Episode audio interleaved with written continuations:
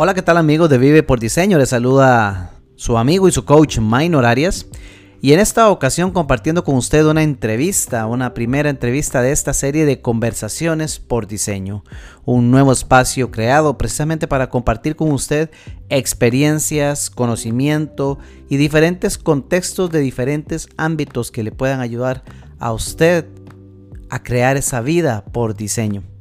Así en esta ocasión tuve la oportunidad de conversar con un gran amigo y un gran profesional, Cristian Arrieta, y en este podcast te comparto precisamente el audio de esta conversación que grabamos en vivo para nuestra comunidad en Facebook, la comunidad de Vive por Diseño. Así que si aún no eres parte de esta comunidad, te invito a que nos acompañes, que te unas para que puedas participar de primera mano en estas conversaciones que seguiremos teniendo. Y por ahora te dejo el audio de esta importante conversación que estoy seguro que si prestas atención podrás encontrar muchos aprendizajes que podrás aplicar en tu vida. Te saludo a tu amigo y tu coach, Minor Arias. ¿Qué les puedo decir? Emocionado, feliz, encantado porque tengo la oportunidad de, realizar esta primera, no le llamemos ni entrevista, llamémosle conversación, una conversación por diseño con una persona que aprecio muchísimo, una persona que ha estado presente y en mi mundo, alrededor de mi mundo, desde que yo comencé mi negocio, desde cuando yo daba los primeros pasos como, como un emprendedor, después de haber tomado mi decisión de dejar el mundo laboral para emprender esto que hoy es la empresa que permite traer estos servicios para ustedes. Una persona a quien admiro, a quien aprecio. Cristian Arrieta. Cristian es, quiero darles un poquito de contexto acerca de Cristian antes de darle la palabra. Yo sé que en cámara ya lo tienen y ya casi vamos con él, pero Cristian, quiero contarles que es un, profesional que tiene 20 años de trabajar, 20 años de experiencia en el campo de finanzas, y aquí estoy ayudándome con un forro, 20 años de experiencia en el campo de finanzas con énfasis en desarrollo organizacional. Ojo a eso porque es un detalle importante.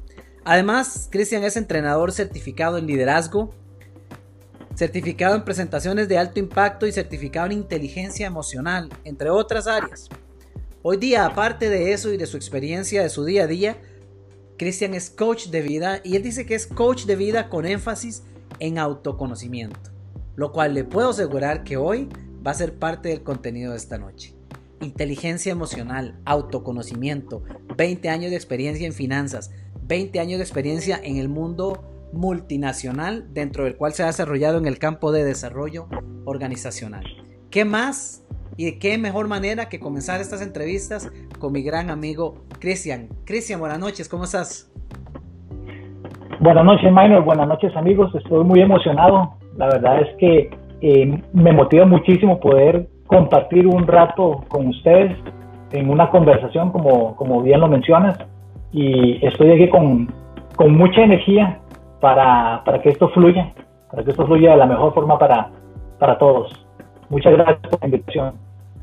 Fabuloso, Cristian. Bienvenido, bienvenido. Y, y, vamos, manos a la obra. Eh, aquí no hay forros, amigos. Aquí no hay preguntas. Aquí no hay ensayo. Aquí estamos a capela, realmente en una conversación entre, entre dos amigos, dos profesionales que, por cierto, si usted se ha dado la tarea de leer los artículos que hemos estado publicando en las últimas semanas, se habrá dado cuenta que de hecho el primer artículo que compartimos fue precisamente un artículo de nuestro colaborador para Vivir por Diseño, Cristian Arrieta.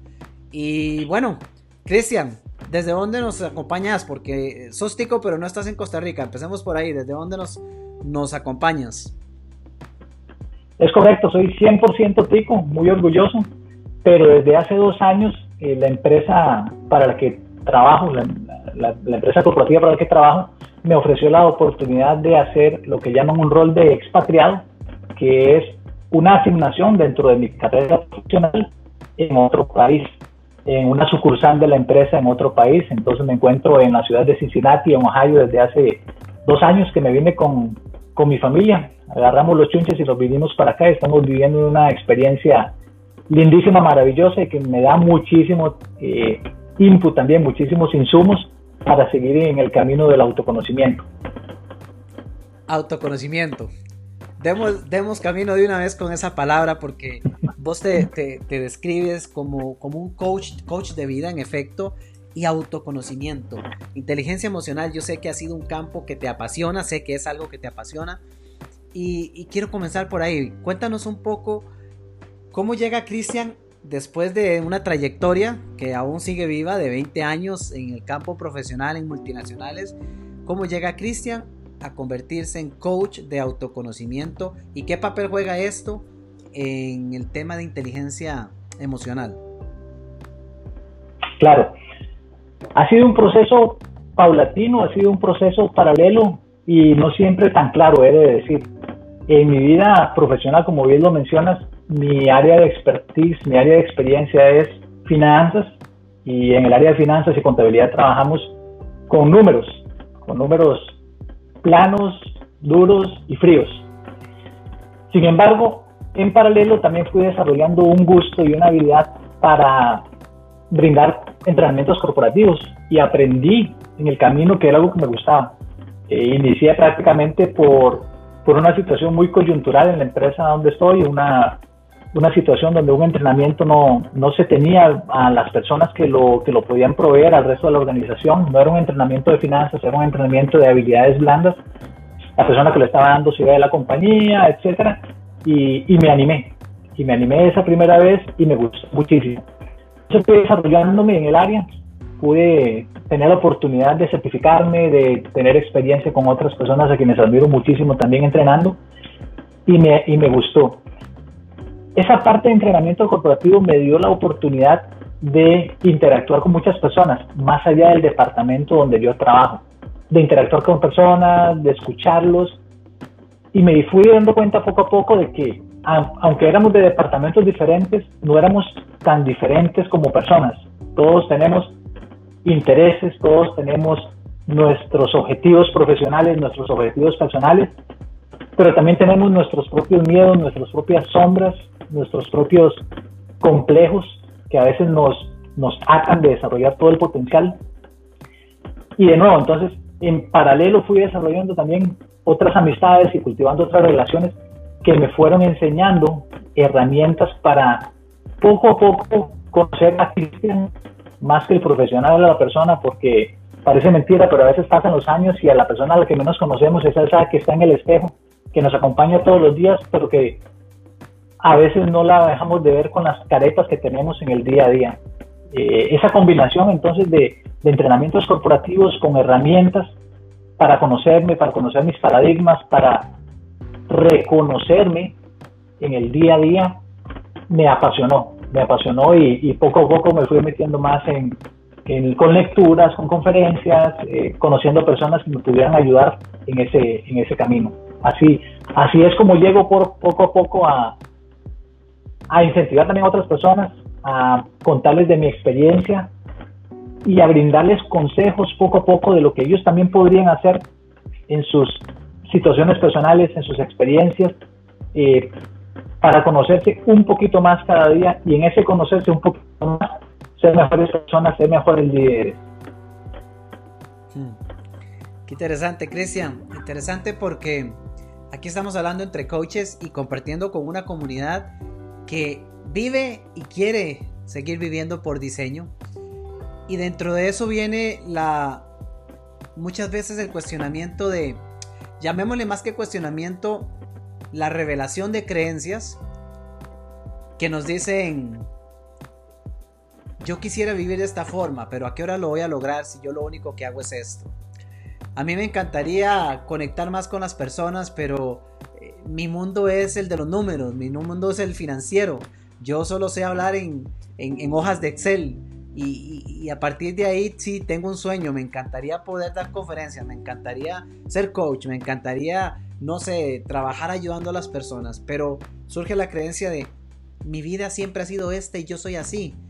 Y vos nos estás contando una historia de una persona izquierda, entendiéndose por izquierda cuando hablamos de esta manera en la dominancia cerebral que cada uno de nosotros tiene, o de al menos a la que nos hemos expuesto. Y cuando hablamos de izquierdo es que el cerebro tiene dos, eh, hemisferios que determinan un vínculo más fuerte hacia la parte numérica, un vínculo más fuerte hacia la parte emocional. Cristian, vos comienzas en esa parte numérica, en esa parte estructurada, y unos años después estamos aquí conversando, nos compartes artículos, estás ayudando a las personas a ese proceso de autoconocimiento. ¿Qué más pasó ahí? Aparte de esa historia resumida, ¿cómo se logra dar ese paso para vincularse en un campo que yo creo que no es el mío? Sí, muy interesante.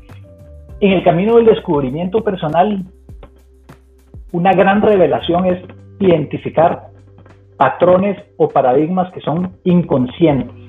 Se habla de que en los primeros 7, 8 años de vida, todo lo que uno vaya experimentando dentro de su círculo familiar, dentro de su círculo social, le va creando a uno sus paradigmas, que son las creencias que lo van a acompañar a uno por el resto de sus, de sus años. Y esas creencias son tanto potenciadoras como limitantes. Gran parte del camino del autoconocimiento es entonces identificar, bueno, cuáles fueron esos paradigmas, esos pensamientos que en mi familia eran dados como, como las máximas, como los principios, como lo que era la verdad, la verdad absoluta. Y uno sigue reforzando esos paradigmas. Entonces, por ejemplo, nosotros nos refugiamos mucho en, en nuestras profesiones. Hay profesiones como la de contadores, y yo trabajo mucho con contadores, yo eh, he trabajado mucho en el área de contabilidad también, donde en la contabilidad hay conceptos que siempre cuadran. El débito y el crédito, como decir 2 es igual a 1 más 1, siempre cuadra. Si uno no es consciente de que en el día a día uno refuerza y la profesión y el oficio de uno refuerza esos paradigmas, no, no se va a permitir explorar otros campos también. A veces esa exploración llega casi por casualidad, como en mi caso, ese primer día que me enfrenté a, a un público para darles un entrenamiento que nunca había dado, eh, fue, fue, fue un paso al frente, a veces llega por casualidad, a veces llega forzado, a veces va llegando paulatinamente también, pero entonces identificar ¿Qué lo hace a uno estar en lo que inteligencia emocional se llama un estado de flujo? El estado de flujo es aquella actividad, aquella situación, aquel momento donde yo hago algo que disfruto tanto que pierdo incluso la noción del tiempo. Y, un típico ejemplo de esto es eh, las personas que practican algún instrumento musical, saben tocar la guitarra, saben, tocar el piano eh, o algún deporte la gente que se apasiona por un instrumento musical pierde completamente la noción del tiempo. Pueden pasar horas de horas, lo practican, lo disfrutan, no comen, no duermen, etc. Y estar en ese estado de flujo lo lleva a uno a un nivel de excelencia cada vez mayor en esa actividad. Es importante identificar cuáles actividades lo hacen a uno sentir ese estado de flujo, ese estado de fluidez emocional eh, y no necesariamente dentro del campo profesional. Entonces, en mi caso, fue algo que fui experimentando poco a poco y, le tomé el gusto y le tomé el gusto y lo seguí practicando. Pero hay que darle la oportunidad y los espacios para sentir eso, para experimentarlo y para seguir llegando. Y la parte matemática, la parte dura, etcétera, siempre está ahí. Es la parte racional. Probablemente es mi, es mi, mi default, es mi, eh, es, es, es, es el rincón a donde yo voy a recurrir porque me siento en mi zona de confort. Pero yo necesito saber cuál es mi zona de confort para salirme de ahí también. Si no la conozco, nunca voy a saber si estoy experimentando algo o no. Interesante. Cristian, y contanos un poco, porque hablamos de inteligencia emocional y creo que nosotros que nos dedicamos a esto muchas veces caemos en el, en, a veces no sé si en el error de pensar o de asumir que conceptos que utilizamos los conoce todo mundo o los sabe interpretar todo mundo. Entonces, hagamos una pequeña pausa y démosle un poquito de énfasis a inteligencia emocional y ayúdanos a entender, compartamos con nuestra audiencia, qué es, qué es inteligencia emocional, cuál es la mejor forma de comprender qué es eso. Ajá. Bien, les puedo poner un ejemplo para irlo entendiendo. Yo tengo compañeros de trabajo que son brillantes, que son inteligentes, que su coeficiente intelectual probablemente está muy por encima de la persona promedio. Y algunos de ellos logran compaginarse bien en un equipo de trabajo, por ejemplo. Cuando están trabajando en un proyecto, funcionan bien con los demás, se relacionan bien, se comunican asertivamente, etcétera. Entonces, pueden potencializar esa inteligencia que tienen en su cociente intelectual. Pero también conozco personas que son sumamente inteligentes, intelectualmente, que cada vez que entran en una relación o cada vez que entran en un proyecto o cada vez que entran a un trabajo, no logran compaginar con las personas, son emocionalmente torpes para decir un chiste, hasta algo como, algo tan tonto como puede decir uno, contar un chiste. Hay personas que no tienen la capacidad y el tacto para identificar si un chiste va a ser ofensivo en un grupo o en una fiesta y no tienen esa capacidad para relacionarse. Inteligencia emocional es la capacidad que uno tiene para leer, identificar sus propias emociones y las de los demás y canalizarlas efectivamente. Entonces, es en ambas vías, es una introspección, cómo yo identifico cuáles son las emociones que tengo. En nuestros países latinoamericanos, por ejemplo, donde el machismo jugó un papel fuerte durante mucho tiempo, al hombre no se le permitía llorar, no se le permitía identificar sus emociones y la mujer normalmente se permitía socialmente esa, esa ventaja, esa licencia. Entonces los hombres por muchos años fuimos emocionalmente torpes, no, no sabíamos si lo que estábamos sintiendo era angustia o frustración o enojo o alegría. Ese leerse emocionalmente uno y empezar a leer también lo que se llama el radar social, identificar si entro a una reunión, si estoy dentro de un grupo de amigos, si estoy dentro de un grupo de familiares, cuál es la sensación, cuál es la emoción ahí que está reinando, quién, quién puede sentirse sensible hacia cierto punto o hacia cierto tema. Eso me va a permitir a mí ser mucho más efectivo en mis relaciones, en mi trabajo, en mi vida familiar. Entonces, de eso se trata la inteligencia emocional, es no cómo manejo los conceptos que van a estar en la cabeza, sino cómo manejo la parte de emocionalidad, la parte de energía, tanto de mí, de mi ser, como de las personas que me están rodeando. Cristian, y crecemos, y hablo en plural porque, porque es un factor,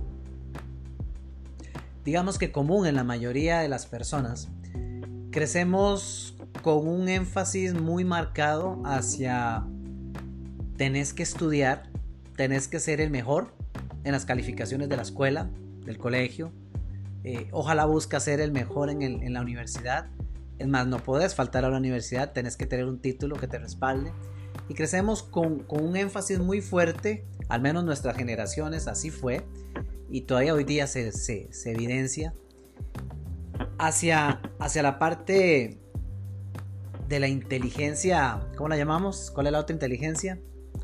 Este... Intelectual, cociente intelectual. El cociente intelectual.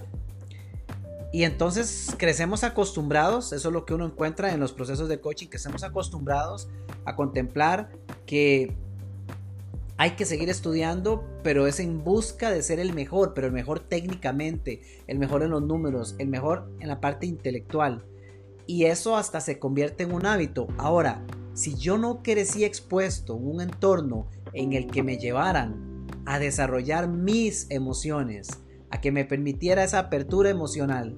¿Cómo hago yo ese paso ahora? Si es una persona, tal vez tenemos aquí en la audiencia una persona de, no sé, de 40 años, de 50 años, bien de los 30, que estaba acostumbrado a ir a buscar cómo ser el mejor, el número uno, pero en los números, en, en los resultados, en el dinero, lo que sea.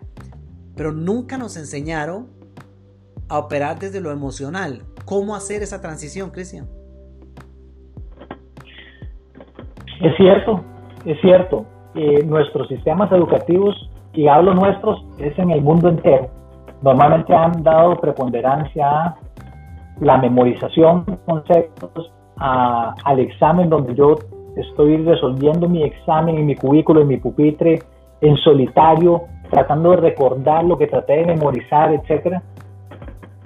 Pero adivinemos que cuando nos sueltan a la vida, cuando nos sueltan al campo de trabajo, a las relaciones familiares, cuando trato de establecer eh, relaciones íntimas con otras personas, yo no voy a estar aislado en mi pupitre tratando de resolver el mundo por mí mismo.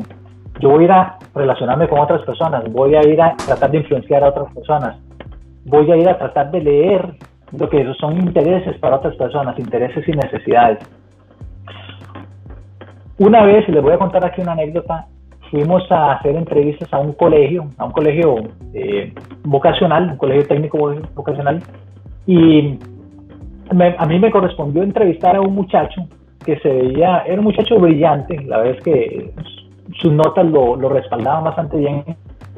Era una entrevista en panel, era una compañera y yo quienes lo estábamos entrevistando. Y notamos que, durante la entrevista él nunca hizo contacto visual con mi compañera. Aunque ella le hiciera preguntas, él a quien volvía a ver y a quien me respondía era a mí. Lo curioso fue que cuando yo le pregunté por sus por cuáles eran sus habilidades, sus fortalezas, la primera que me dijo fue, yo me relaciono bien con todas las personas. Obviamente me volvió a ver a mí, ni siquiera volvió a ver tampoco a la otra, a la otra compañera. Entonces, no nos cuenta, porque no sabemos lo que no sabemos de cómo estamos influenciados por, por paradigmas, por esa parte inconsciente. Mucho de esto, y los, los amigos, compañeros coaches aquí me, me, me van a respaldar en esto probablemente, se trata de sacar a la superficie del consciente eso que está en un bagaje que para nosotros va en automático, Es, es, un carro en automático que va manejado y que no sabemos en cuál marcha estamos. Hay herramientas desarrolladas por psicólogos a través de los tiempos y, son herramientas sumamente probadas en ambientes laborales, en ambientes industriales, en ambientes educativos, en ambientes familiares, etcétera, que a través de cuestionarios de situaciones psicotéticas y cómo reacciona o reaccionaría uno a ciertas situaciones, le dan a uno indicativos de cuáles son esas pautas inconscientes que uno está siguiendo. Yo, por ejemplo, les puedo decir que en, una gama de, diferentes herramientas eh, uno puede notar cosas comunes y en mi caso, por ejemplo, yo tiendo a, buscar el consenso. Yo no tiendo a buscar ser autoritario o llevar la, la batuta en todas las decisiones, sino que me siento más cómodo en el consenso.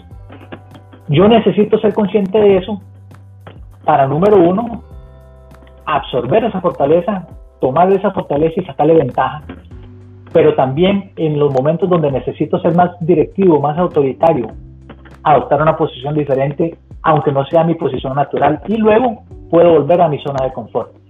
Pero yo necesito herramientas, necesito esa ayuda externa para verme en el espejo. Es, es, es hacerse uno un espejo de cuáles son esas reacciones que uno, que uno lleva en automático y que uno o no, o no, o no, las, no las identifica o cree que son lo normal. Y ahora que hablabas de esos diferentes escenarios donde de repente buscas el consenso, de repente eres eh, directivo, eh, por lo que nos has contado, pues has tenido la experiencia de, compartir y de desarrollarte en una empresa multinacional. Sé por experiencia y porque te conozco que has tenido equipos eh, de personas a cargo. Y uno podría pensar que entonces esos escenarios sean solamente porque yo soy jefe, porque tengo una posición de liderazgo.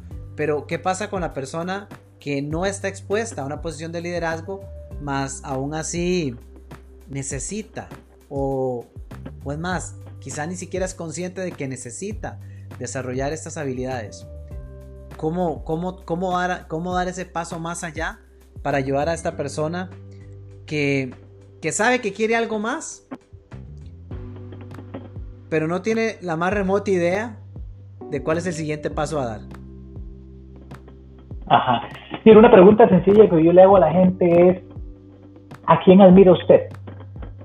¿Cuál es una persona que usted admira y, y por qué cualidades, qué cualidades de usted en esa persona que lo hacen usted admirarla o admirarlo. Normalmente van a traer dos o tres personas que las tienen muy frescas en mente y van a tener y van a saber cuáles son esas cualidades. Tal vez nunca lo habían puesto por escrito, tal vez nunca lo han articulado de esa forma, pero sí las tienen ahí. Eso hay que traerlo al nivel consciente. Y a partir de ahí entonces uno puede empezar a trabajar. Porque normalmente admiramos a lo que nosotros aspiramos. Y normalmente también creemos que nos falta mucho más para llegar ahí de lo que realmente nos falta a nosotros. Hay un trabajo interesante que uno, que uno puede hacer y que uno hace, y, de hecho yo siempre incentivo buscar otro tipo de ayudas profesionales en, psicólogos, en psiquiatras, en, con otros coaches, eh, colegas, etcétera, para irse redondeando uno los conceptos, no quedarse solamente con una, con una versión de la, de la realidad. Hay un tema interesantísimo en autoconocimiento que son las llamadas sombras personales. Carl Jung, que fue el famoso, un famoso psicólogo del siglo pasado, eh, discípulo inicialmente de Sigmund Freud, desarrolló toda la teoría de la sombra personal. ¿Qué es la sombra personal? Es aquello que está en el closet inconsciente de uno, todo aquello que uno rechaza de su propia personalidad, todo aquello que no me gusta de mí mismo, aquello que me recuerda que soy un, producto inacabado, lo que me causa vergüenza, lo que me causó humillación en algún momento. Normalmente cuando trabajamos las sombras de las personas, y esto ya lleva a un nivel bastante eh, profundo de conocimiento y se necesita bajar los muros de defensa cuando uno tiene una conversación de esas, es importante darse cuenta de que las personas a las que admiramos y queremos y las personas a las que odiamos o no queremos tienen puntos en común porque al final al final los extremos no están tan distantes, los extremos siempre se unen. Entonces es un trabajo paulatino, el autoconocimiento va al ritmo de la persona, no va al ritmo de la persona que le está acompañando, sino que va al ritmo de la persona porque es darse cuenta de lo que siempre ha estado ahí también. Entonces, esa pregunta para mí es muy poderosa. ¿A quién admiras? ¿Por qué admiras a esa persona? Y luego la otra pregunta es, ¿quién no te gusta? ¿Quién te provoca sentimientos negativos? ¿Y cuáles cualidades ves en esa persona?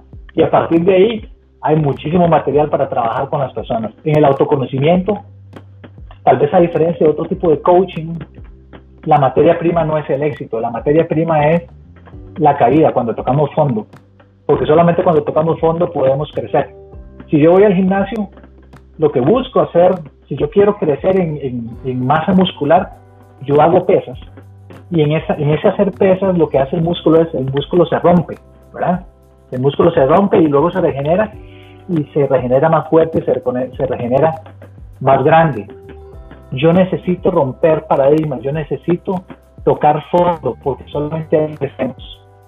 Cuando estábamos en el éxito, cuando estamos en el podio, nos están dando los abrazos y el premio y los incentivos, estamos demasiado, demasiado distraídos con nuestro propio éxito, con nuestro propio ego, como para crecer.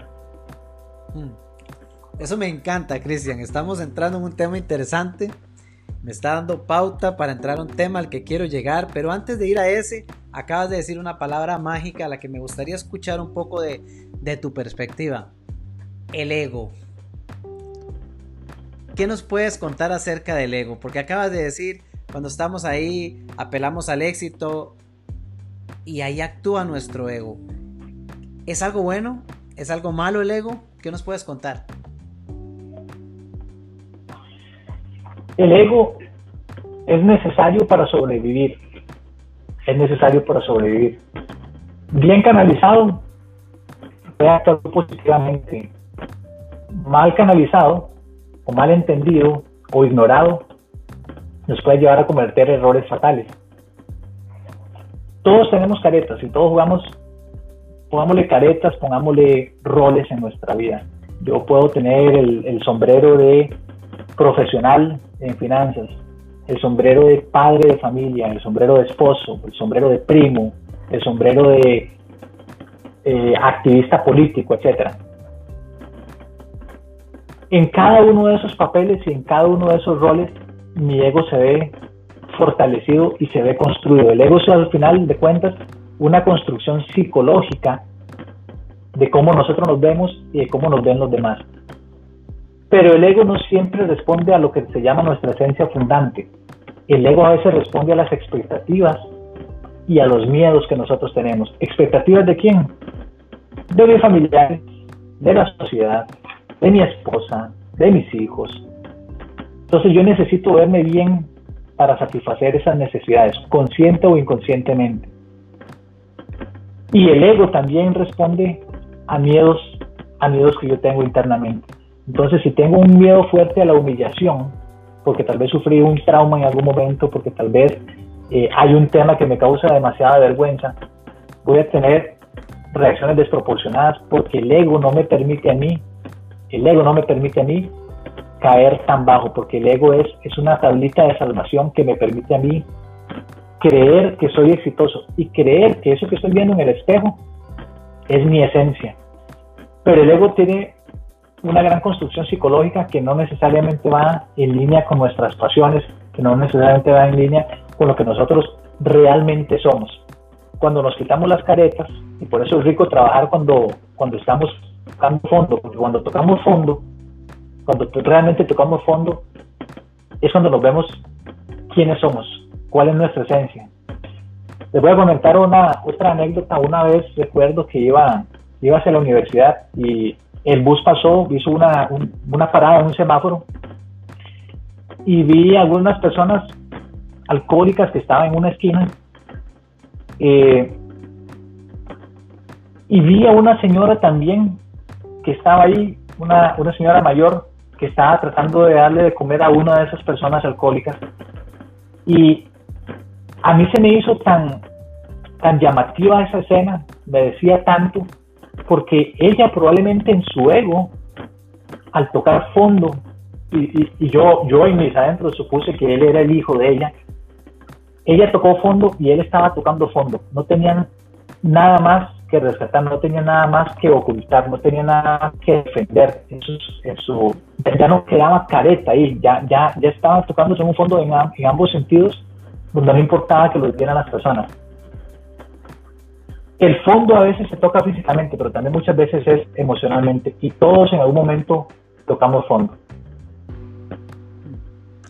Cristian, qué interesante el tema porque se convierte en algo paradójico.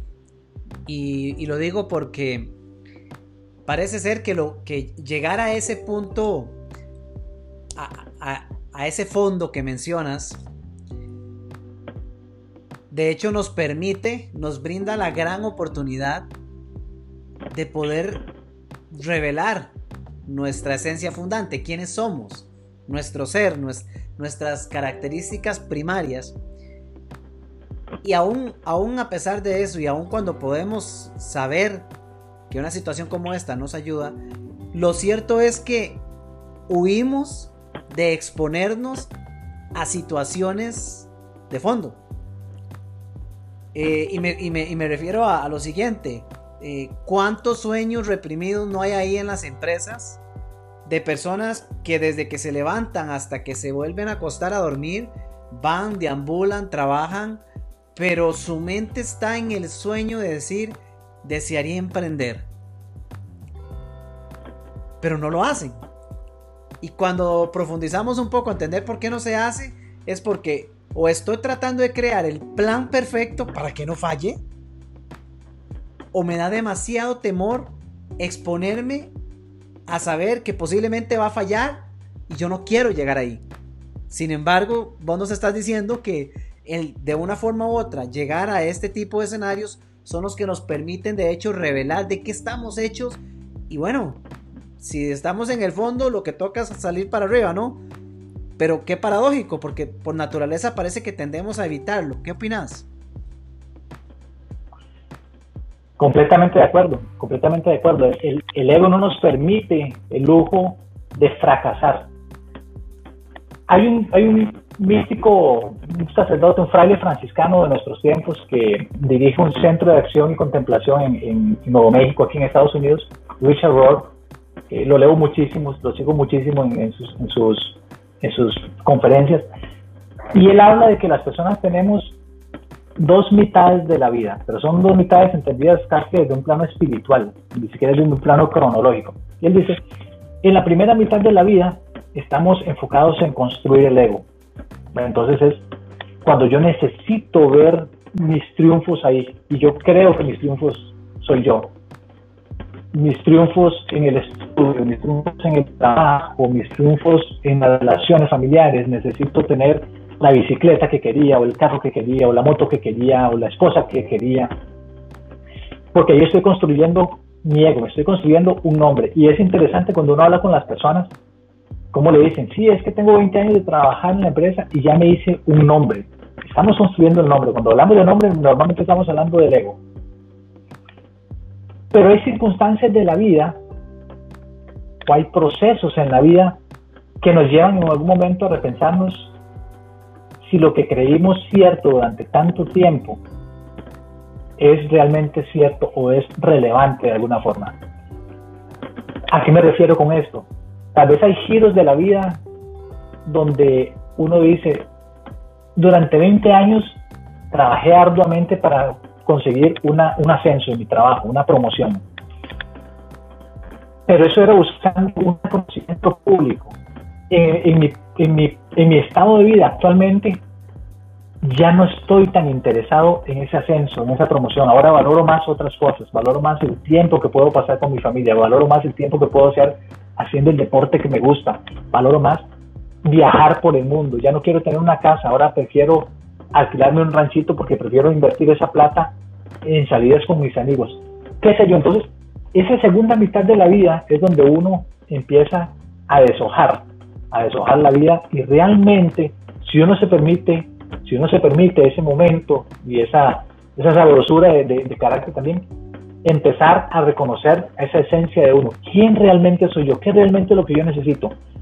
Y ahí se da cuenta de que el ego y el nombre que uno había construido realmente ya no es tan relevante, o por lo menos las presuposiciones que venían con ese ego ya no son tan relevantes, ya no es tan relevante tener el carro que yo quería, me la juego con uno más barato porque prefiero invertir en otras cosas, ya, ya valoro más otras situaciones. A esa segunda mitad de la vida no llegamos todos al mismo tiempo ni en la misma edad. Hay personas que en sus 20 años ya están en esa segunda mitad de la vida y tienen una gran madurez intelectual y, emocional para verlo así. hay personas que con 80 o 90 años siguen en su, en su primera mitad de la vida. El autoconocimiento le llega a cada quien o, atrae a cada quien en momentos diferentes. en la consumación de los tiempos, si hablamos en términos bíblicos, será diferente para cada persona. Y, y es algo que no llega forzado, es algo que paulatinamente uno se va dando cuenta. Es como cuando uno empiezan a salir las canas en el pelo. Uno tal vez no se da cuenta de la primera que, le salió, ni de la segunda, ni de la tercera. Pero un buen día se levanta y se ve en el espejo y dice, mira, la mitad de mi cabeza ya está blanca o está gris. Así, así es, Yo tengo un lema que es, todo suma, todo suma. Y a veces creemos que los errores que conocemos, que cometemos en la vida, nos restan o nos hacen hacia abajo. Entonces es un círculo vicioso porque busco, busco menos aprender o busco menos relacionarme con personas que me pueden enseñar porque pienso que voy restando. Yo pienso que en la vida, en la ecuación de la vida, todo debe sumar. También esos reveses, esos pequeños errores. Si uno se permite aprender, y John Maxwell tiene un libro buenísimo que se llama A veces se gana, a veces se aprende. Si yo permito evaluar mi experiencia, puedo sacarle muchísimo provecho y hacer que todas esas experiencias sumen, que sumen en la vida. Cristian, fabuloso lo que nos estás compartiendo. Yo creo que definitivamente es un tema fantástico y me encanta cómo nos lo estás compartiendo. Hagámoslo un poco real. Eh, a mí me encanta la teoría, pero yo creo que pasar de la teoría a vivencias que nos ayudan a exponer eso que enseñamos, conecta más, porque como seres humanos conectamos más con las historias. Entonces, como esta no es una entrevista que estaba planeada ni programada tras bambalinas, Cristian, en la introducción que hice al principio, parte de ella que me compartiste, creo que hubo, hay dos elementos que no se mencionaron en la introducción tuya. Uno de ellos es emprendedor. Y obviamente lo eres, puesto que eres coach y desde el punto de vista coach tienes eh, tu emprendimiento pues, pues como coach. Pero, pero por ahí también hay alguna que otra experiencia de emprendimiento en tu vida.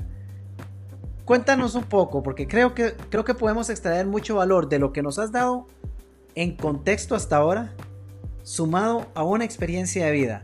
¿Por qué no nos cuentas un poco de cómo ha sido esa experiencia tuya en el emprendimiento, aparte de ser una persona que durante tantos años ha trabajado en estas empresas multinacionales? Claro, claro, cómo no, buenísimo. Una de las experiencias que tengo más, más frescas en mi, en mi afán de, de emprender y de buscar esa, esa actividad que me llene a mí, emprendí la compra de una franquicia, eso fue una, una aventura con mi, con mi esposa, la, la franquicia local de, un, de una cadena de restaurantes locales costarricenses. Y eso fue hace 7 u 8 años. Eh, compramos un, la franquicia para cierta área. Hicimos un gran esfuerzo financiero, la verdad es que no, no teníamos la plata. Un gran esfuerzo de, de ajuste de horarios, de ajuste de finanzas familiares, etcétera. Y, y empezó y empezó el restaurante, era un restaurante de comida. Puedo volver para atrás y puedo decir que independientemente de los resultados, yo entré en ese negocio por los motivos incorrectos. ¿A qué me refiero? Yo buscaba una entrada de dinero únicamente y yo creo que eso es uno, probablemente en el top 3 de los, de los errores que cometen los emprendedores, que cometemos los emprendedores, buscar algo que solamente me deje dinero. Ese negocio de restaurante por diferentes motivos no funcionó. Eh, nunca levantó y nunca llegó a las expectativas financieras que nosotros teníamos. Pero me costó muchísimo aceptarlo. Y más me costó aceptarlo en público. Porque el ego que yo me había construido Ahora le estaba poniendo otra medallita, y era la medallita de, emprendedor, del dueño de un restaurante, de, alguien que podía ser exitoso más allá del ambiente corporativo. Por tres años prácticamente engañé a mí mismo con, el pretexto de que algún día veríamos la luz. Y el error no fue en, en, entrar en un negocio de restaurante, el error no fue hacer una inversión de tiempo o hacer una inversión financiera. El error fue entrar en algo donde mi corazón no estaba.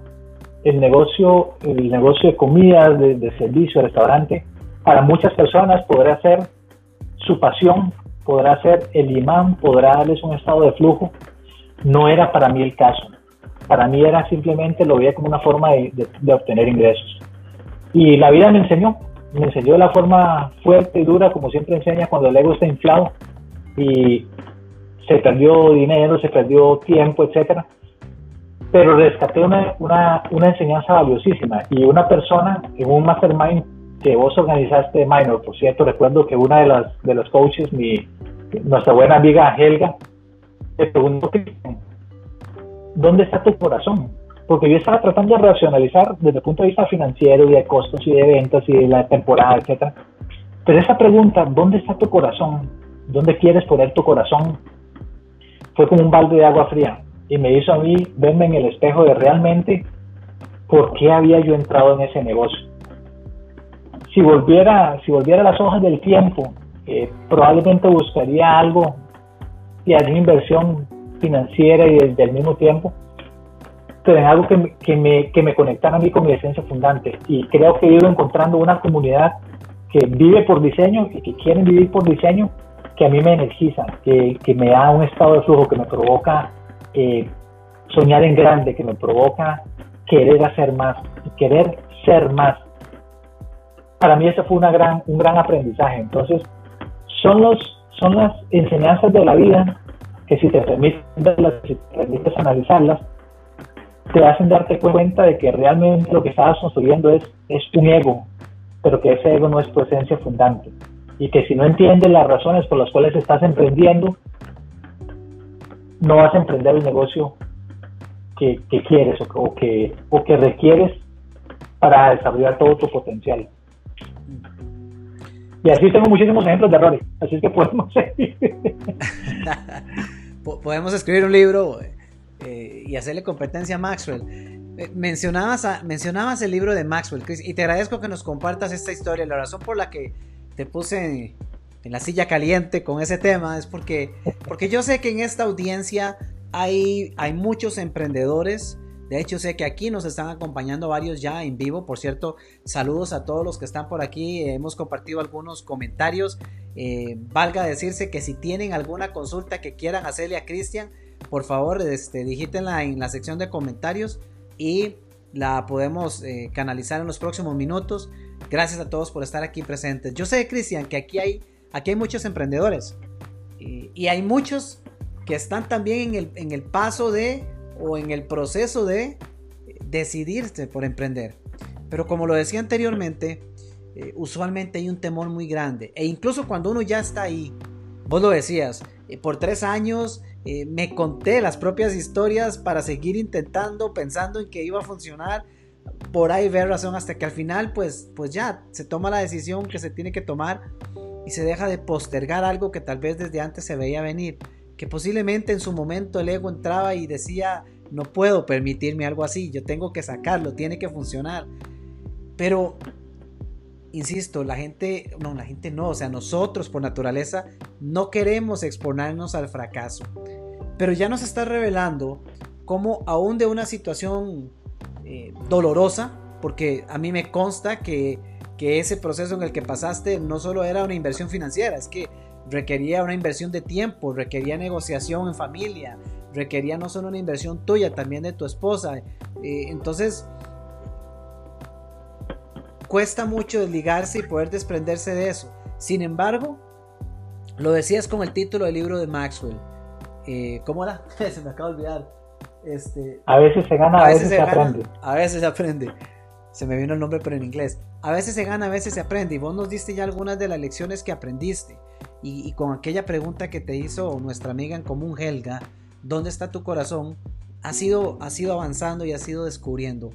Para el que está aquí, para el que, el que ve, está aquí en vivo y para el que ve esta grabación, ojalá volver a repasar el contexto de lo que Cristian nos ha compartido para ir a evaluar qué es lo que nos está deteniendo, la, la potencial realidad de lo que podemos crear o el ego que nos está amarrando.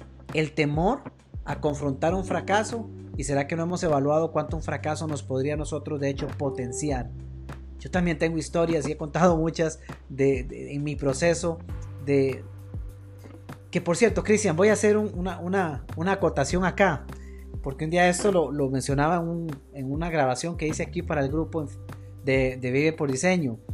Una distinción que marca, que marca mucho Napoleón Hill, que es uno de mis autores favoritos.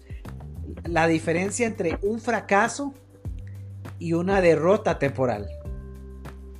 Porque yo creo que conceptualizamos y enmarcamos prácticamente todo bajo la etiqueta fracaso y suena muy pesada. Pero derrota temporal es una historia diferente. ¿Qué opinas? Porque dentro de la historia que me estás contando, a pesar de haber vivido lo que viviste, hoy día eres coach y tienes un negocio de coaching, aparte de tu, tu día a día aún laborando tienes tu propia empresa, tienes tu propio emprendimiento. No te quedaste en el camino a pesar de lo que viviste. Aprendiste de ello. Entonces, ¿realmente es un fracaso? ¿Lo podemos llamar diferente?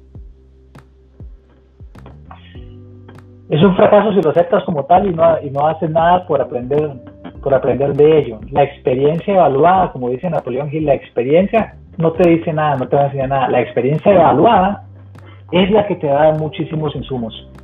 Eh,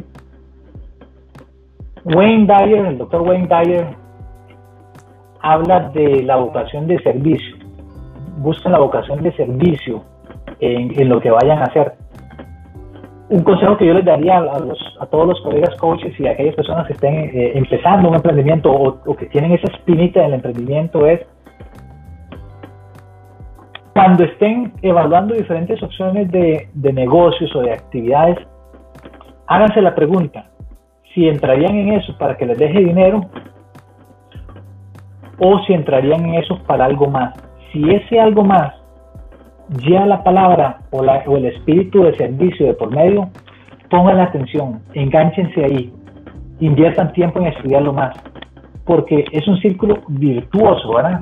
Si yo empiezo un, un negocio de coaching, por ejemplo, pensando que quiero hacer mucha plata, me voy a desesperar, mi cliente lo va a oler y ni yo voy a tener resultados ni mi cliente va a tener resultados. Necesito invertir tiempo en crear la relación.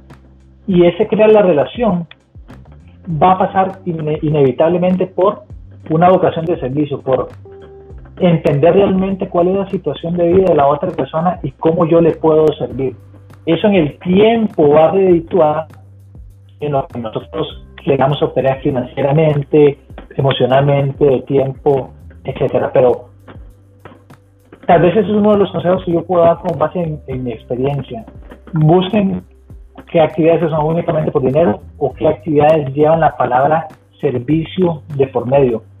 Y yo he escuchado, he escuchado ideas y potenciales emprendimientos hermosos de la gente cuando uno le, cuando uno les hace esa pregunta, ¿verdad? ¿Qué harías si no tuvieras la presión del dinero? ¿A qué te dedicarías? ¿Cuál sería la actividad a la que te dedicarías?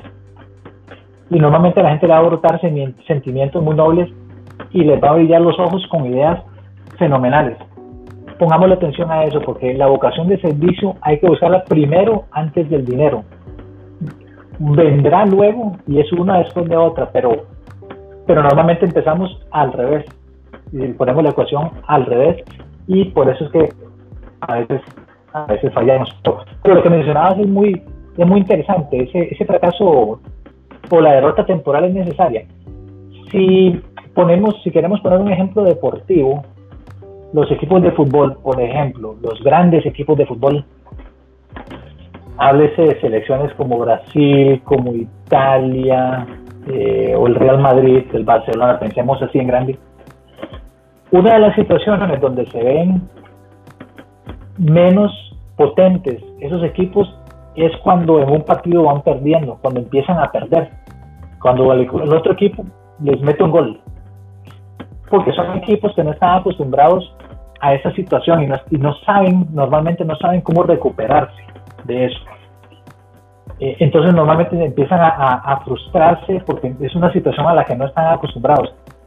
Las derrotas temporales son necesarias, son parte del camino, porque nos permiten la oportunidad de demostrarnos que podemos reponernos de una caída.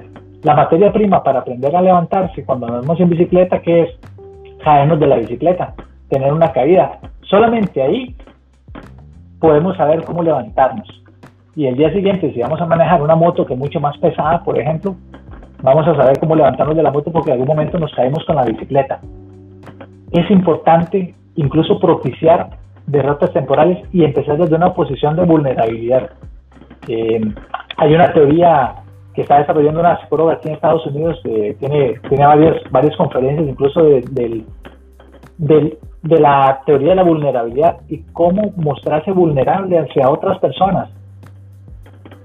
Hace, es, es un imán, es una atracción emocional, porque si hay algo con lo que todos nos podemos identificar, es con la vulnerabilidad es con los fracasos o con las derrotas temporales, con las vidas, con los miedos, con los, con, las, con los complejos, con, esos, con esas frustraciones, porque todos lo experimentamos, pero normalmente actuamos desde un punto de vista del ego. Si yo me hago y si yo me muestro vulnerable, las otras personas van a tender también a bajar su muro defensivo y entonces se puede dar una un, un transitar del alma, como dicen, que el coaching es un transitar del alma de una a otra persona, solamente ahí en ese momento, cuando bajamos un poco las, las defensas del ego. Qué interesante, porque eso lo vemos eh, especialmente cuando entramos en el campo de liderazgo. Y, y, ojo que no necesariamente hablamos de liderazgo como aquella persona que tiene personal a cargo y un puesto de jefatura, pero, pero se ve mucho ahí la dificultad. De hecho, si no me equivoco, esa persona de la que estás hablando en Estados Unidos es Brené Brown, o al menos, por lo menos para mí, esa misma, que si Brené Brown es quien viene desarrollando este concepto de la vulnerabilidad. Eh, después por acá en los comentarios les voy a compartir un enlace de un, de un TEDx muy, muy bueno, eh, creado por Brené Brown. Y, y, lo vemos en el campo liderazgo, ¿Cuántas barreras se generan y cuánta brecha se genera en la relación con colaboradores, incluso con compañeros, cuando el ego está inflado, como decías vos, pero cuando cedemos, porque es un proceso interno, cuando cedemos a permitirnos mostrarnos vulnerables, es cuando mayor conexión logramos. Has hablado de servicio, Cristian, y nos estamos quedando ya cortos en el tiempo. Por aquí sigo viendo algunos comentarios muy buenos. Quiero, quiero leer una frase de un texto que llegó a mis manos hace poco, que dice lo siguiente, dice, una vez que logramos identificar nuestro ego y lo separamos de nuestra esencia fundante, podemos dar paso a un servicio genuino, sincero y perfecto. Un texto de autoría de Cristian Arrieta. No voy a decir más. Eh, pero creo que ahí resume esa frase lo que nos has venido diciendo. ¿A quién marcas el ego? Una vez que logramos identificar nuestro ego, lo separamos de nuestra esencia fundante. Ya no somos el mismo. Si lo estoy interpretando bien, Cristian, quiere decir, me nos estás diciendo que si yo logro identificar mi ego en el momento que lo identifico, ya, ya lo separo de mi ser. Entonces, ya no interpreto que mi ego soy yo. Porque, corrígeme si me equivoco, pero creo que uno de los grandes temores con respecto al tema del ego es que está tan aferrado a nosotros, en esa primera etapa de la vida que mencionabas, está estamos tan aferrados a él más bien, que sentimos que si el ego se muere, me muero yo. Pero en realidad son dos entidades separadas. Y dices... Completamente de acuerdo. Si lo separamos de esa esencia fundante, podemos dar paso a un servicio genuino, sincero y perfecto. Completamente de acuerdo. Eh, si seguimos creyendo que, que, que nuestro ego somos nosotros, entonces cuando me despiden de mi trabajo, me voy a sentir que me estoy muriendo, porque no, no me concibo de otra forma que, que, ese profesional o que esa persona en ese trabajo, en ese puesto, eh, y llegamos a pensar incluso que somos indispensables, que el día que, que nos vayamos nosotros, ¿qué va a hacer la empresa sin nosotros? Pero entonces el día que me despiden, entro en una profunda depresión, porque entonces yo creía que Cristian era ese Cristian trabajador en ese puesto de, de empresa si pienso que, que yo soy mi carro, el día que no tengo ese carro, que me lo quitan, me voy a sentir en depresión. Yo necesito darme cuenta de que yo no soy, de, que esas cosas no me definen a mí. Esas cosas son necesarias para sobrevivir, son necesarias para aprender, pero no me definen. Una, una vez vi a una persona que había despedido a alguien más dentro de la empresa y, y el día que lo estaba, que lo estaba despidiendo con, con, recursos humanos y ya, ya estaba en las últimas, le dijo algo que, que, tocó muy, muy positivamente a la persona a la que estaba despidiendo. Le dijo, esto es una situación circunstancial. Esto no define quién sos como persona. Esto no define tu valor como padre de familia o tu valor como esposo o tu valor como hijo. Esto es una situación circunstancial donde ya nuestros intereses no van de la mano por diferentes circunstancias, pero que esto no te afecte tu, tu autovisión o tu visión de vos mismo y del valor que tienes como persona. Qué gran forma de despedir a alguien. Traten de recordar esas palabras porque, porque es cierto, ¿verdad? yo veo personas en, en, el, en mi trabajo, en mi oficina, que ya desde hace mucho tienen edad para pensionarse, por ejemplo, y no se pensionan porque están tan atados a esa construcción del ego que, que son en su, en su, en su, con su sombrero profesional, que no se conciben de otra forma. Hasta que yo no, hasta que yo no pueda identificar quién es el ego y quién es Cristian como esencia fundante, no voy a poder traspasar la brecha personal para lograr relaciones profundas, relaciones duraderas, porque entonces las relaciones que yo voy a construir con otras personas van a estar en función de lo que me puedan servir a mí para seguir construyendo y alimentando ese ego. Yo necesito mostrarme tal cual soy, necesito necesito a las otras personas también para recibir retroalimentación y poder seguir aprendiendo, pero eso solamente lo voy a lograr cuando mi esencia, cuando mis, mis colores verdaderos, mis true colors, salen a la, a la vista y cuando la gente los va a percibir, porque entonces la gente lo percibe, la gente percibe cuando es algo genuino, cuando la cercanía es algo que también, de la cual ellos también van a, aprender y a crecer. Qué mejor manera de, ir cerrando esta, esta conversación que con un concepto como el que nos acabas de dar. Tengo cualquier cantidad de preguntas y demás que podría hacerte y me encantaría hacerlo, así que yo estoy seguro y convencido de que vamos a tener una, una segunda entrega. Eh, insisto a los compañeros que están en vivo, nos quedan todavía tal vez un par de minutos, así que si hay alguna consulta que quieran hacerle a nuestro especialista en inteligencia emocional y en autoconocimiento, autodescubrimiento, Cristian, pues por favor que lo hagan. Saludos a Emerson, que por acá lo veo. Un abrazo Emerson, saludos Rocío, Ingrid, Sócrates, Daniela, Rebeca, Mariel, José. Por ahí veo comentarios que nos han, que nos han incluido. Cristian, ¿qué viene, ¿qué viene adelante? Contanos un poco más. Yo dije que había, de la introducción que hice al principio, había dos, dos facetas, dos áreas que no se habían incluido. Ya quemé una que fue la de emprendedor. Está más que claro que sos un emprendedor que, que, hoy día tiene su, su, negocio de coaching, lo decía. Hay otra por ahí, hay otra por ahí que no se mencionó y no sé si la dices tú o te quemo yo, porque de hecho de ahí salió la frase que les acabo de leer hace poco. ¿Nos cuentas, Cristian? Bueno, entonces supongo que estás hablando de, de, mi aventura del 2020, que en, realidad empecé en el 2019, y es la escritura de mi primer libro. Estoy redactando el proceso de redacción y, pulir mi... Digo mi primer libro porque es algo que me gusta hacer, que me gusta escribir y, probablemente seguiré publicando. Y es un libro que reúne mucho de, de, lo que he aprendido yo en la vida. Realmente no es un libro que, que pretenda dar todas las respuestas, sino por el contrario, es, es, va a ser una invitación con ejemplos personales, con conceptos, con cosas de las cuales yo he aprendido, para que la gente se, se permita y se dé el lujo de, de hacer una introspección, de, de conocerse a, sí mismo y de hecho el título que tiene es Todo suma. En español va a ser Todo suma. Eh, mis colegas coaches aquí no me dejarán mentir.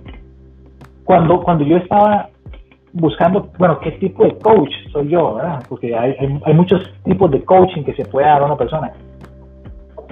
No hallaba yo uno sin que necesariamente no pasara por conversar con los de los intereses personales de las personas. O sea, puedes empezar con un coaching ejecutivo, puedes empezar con un coaching eh, alimenticio, un coaching eh, corporativo, educativo, etcétera pero siempre, siempre esas conversaciones profundas, siempre nos llevan a lo mismo. ¿Cuáles son tus intereses? ¿Cuáles son tus temores? ¿Qué te atan? ¿Cuáles son tus pensamientos limitantes? ¿Cuáles son tus creencias más, más profundas? ¿Cuál es tu punto vulnerable? Eh, y entonces me di cuenta que realmente yo soy un coach de, conocimiento porque voy más, voy más hacia adentro. Entonces el, mi libro Todo Suma va a ser una, una pequeña invitación, no va a ser un libro demasiado largo, va a ser una invitación para que las personas se identifiquen con mi experiencia. Una persona común y silvestre, sin mayor eh, educación formal, podríamos decir que en, en, psicología, por ejemplo, no soy psicólogo, no soy psiquiatra, pero sí con muchísima pasión por lo que, por lo que hago, por lo que escribo y, lo que estoy dejando ahí es, es un corazón abierto para, para que la gente se sienta invitada y atraída si está, si está en su tiempo, si está en la consumación de sus tiempos, a iniciar ese camino interno hacia, hacia las profundidades del alma. Hmm. Amigos, yo les puedo decir de antemano que voy a ser el primero en, adquirir una copia de ese libro en cuanto esté publicado, pero sí soy de los primeros que tengo el honor de, de haber leído ya el, el primer manuscrito de este libro y les puedo decir, es fantástico, es fantástico. Cristian, eh, quedaremos atentos a esa publicación. Definitivamente va a haber otra conversación, entrevista de estas eh, más adelante y con más razón cuando ese libro eh, pues este, salga al mercado. Agradecerte tu tiempo, sé que por allá de hecho es un poco más tarde que Costa Rica, son horas, altas horas de la noche, agradecerte que seas un colaborador de Vive por Diseño. Vive por Diseño es un proyecto que definitivamente va más allá de mi propio alcance y es gracias a personas como vos y cada uno de los que hoy día forman parte de, de este equipo de colaboradores que logramos ir a tocar más vidas, que logramos desarrollar ese servicio del que hablabas, Cristian. Y de verdad yo te agradezco sinceramente por, por estar ahí, por estar presente, por compartir con nosotros. Eh, hay un comentario por aquí de César que dice, Genial, Cristian, desde ya esperando el libro para poder leerlo y aprender de todo lo que ahí estará. Saludos, César, que también por acá nos, nos acompaña. Muchas gracias, César. Una frase que hay por aquí, Cristian, dice, del autoconocimiento se emprende desnudo, te despojas de la imagen que otros tienen de ti y también de la imagen que tú mismo te has creado y creído. Te despejas, quitas ese peso de tus hombros. Cristian, ¿Cómo te pueden contactar? Si alguien quiere conocer más sobre inteligencia emocional, si alguien quiere pasar por un proceso de autoconocimiento y, explorar cómo es esa vivencia con un, con un coach de la experiencia, el calibre que, vos tenés, ¿cómo puede hacer la gente para, para conectar contigo? Eh, tengo un número de teléfono, pero es un número de teléfono de aquí en Estados Unidos. Igual se los, voy a dar eh, porque me pueden escribir por WhatsApp o mensaje de texto. Eh, también tengo página en Facebook, pero el número de acá es 1, el código de país 1. Código de región es 513 513 y luego el número es 954 6702. Repito, 1 513 954 6702. Eh, con muchísimo con muchísimo gusto, para mí ha sido un placer, eh, cada vez que hablo de estos temas me energizo y se me va el tiempo rapidísimo, pero en realidad es porque me, apasiona lo he disfrutado bastante y espero que los amigos también hayan encontrado algo útil en este, en este ratito. Me encantaría escuchar comentarios, consultas, retroalimentación al respecto también, así es que lo pueden dejar creo que en, las páginas de Vive por Diseño, eh, porque esto, esto se trata también de seguir creando la comunidad donde todos aprendamos mutuamente. Así es, Cristian, muchísimas gracias. Ese número lo vamos a tener disponible pueden conectar con Cristian. En todo caso, si van al sitio web vivepordiceno.com y accesan al blog, ahí van a ver las publicaciones, todas las publicaciones que estamos realizando durante las últimas semanas y las que vienen en camino.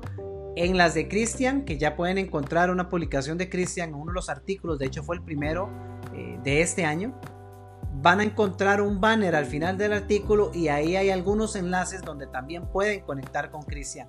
Así que ya lo saben, no duden en, acercarse a Cristian, pero también compartan acá sus consultas. la publicación está disponible en el grupo y estoy seguro que Cristian pues va a dar seguimiento y lo haremos en conjunto si hay cualquier consulta adicional que tal vez no se haya desarrollado por acá y de hecho hasta nos podrá servir de contenido para próximas publicaciones, para próximas entrevistas. La idea de esto amigos es poder compartir con ustedes más allá de un espacio, varios espacios, por el, por el medio escrito, por el medio de video, para ayudarle a usted a animarse si aún no lo ha hecho, a dar ese paso, a ir a conquistar ese ego, a ir a descubrir cuáles son los nuevos horizontes, animarse a actuar a pesar del temor. Y para eso estamos acá. Para eso traemos a personas como Cristian y las próximas entrevistas que también van a estar muy buenas. Así que dos favores les pido. Sigan con nosotros. Inviten a todo el que usted conozca y crea y sienta que le puede servir. Porque esto lo hacemos con toda la intención de llevar un contenido que toque vidas, que cambie vidas. Nuestra misión como parte de Vive por Diseño es, es abordar básicamente la población de Latinoamérica y ayudarnos entre todos para crear un mejor estilo de vida para cada uno de nosotros. Cristian, de nuevo, mil gracias, un abrazo a la distancia, gracias por estar acá y de nuevo esperamos tenerte muy pronto por acá. Gracias a todos los que nos acompañaron ya lo saben, estén en sintonía porque muy pronto venimos con una entrevista nueva, otro de los colaboradores de Vive por Diseño, una persona que también ya compartió eh, una de sus primeras publicaciones con nosotros. Pronto le vamos a revelar quién es, pronto le vamos a indicar cuándo va a ser esa próxima sesión para que nos acompañe e invite a alguien que nos pueda acompañar aquí en vivo. Que pase muy buena noche, muy buenas tardes o muy buenos días si está viendo la grabación. Nos vemos muy pronto amigos.